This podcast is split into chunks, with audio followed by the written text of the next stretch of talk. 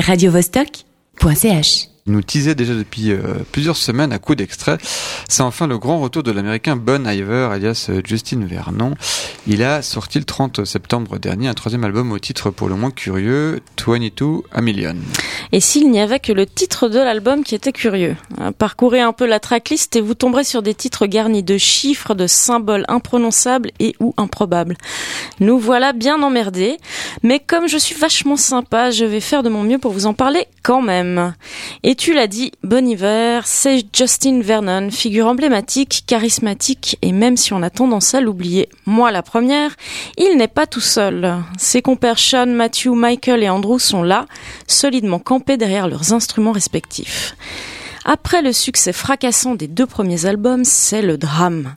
Justin ne supportant plus la surexposition médiatique, craque. Il est dès lors incapable de parler et en pleine dépression, il se réfugie en Grèce.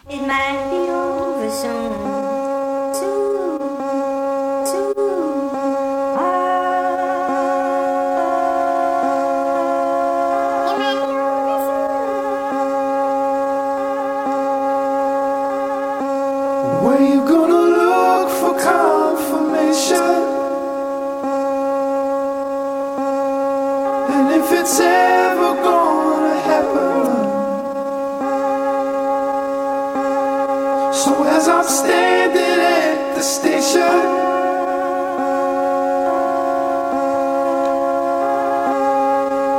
It might be over soon. Dans le communiqué de presse annonçant la sortie de cet opus, un ami de Vernon, le musicologue Trevor Hagen, nous dit, et je le cite, Le bouleversement spectaculaire de sa vie après ces deux albums a provoqué chez Justin une tempête intérieure, une attaque d'anxiété. J'ai vu mon meilleur ami pleurer dans mes bras, perdu dans un monde de confusion et de retranchement. Justin pouvait à peine parler. It might be over soon, soon, soon. Et oui, cette phrase, c'est celle qu'il va se répéter mentalement durant cette escapade introspective en Grèce. Comme un mantra, promesse d'un avenir plus lumineux. Et oui, puisque tout finit toujours par s'arranger parce que la roue tourne. It might be over soon. Cette promesse d'un avenir meilleur se retrouve d'ailleurs en intro de l'album sur le titre que nous venons d'écouter. 22 over soon. La fin d'un cycle, c'est sûr, mais le début d'un autre très particulier, un cycle ancré dans l'ère du numérique, avec la présence très marquée des machines pour cette nouvelle galette. On se souvient du carton de son premier album For Emma Forever Ago, album que Justine Vernon avait composé en ermite, une guitare à la main dans une cabane du Wisconsin après un chagrin d'amour. On se souvient des titres folk émouvants et éblouissants, Skinny Love ou Flume, mais euh, du coup, euh, c'est terminé tout ça?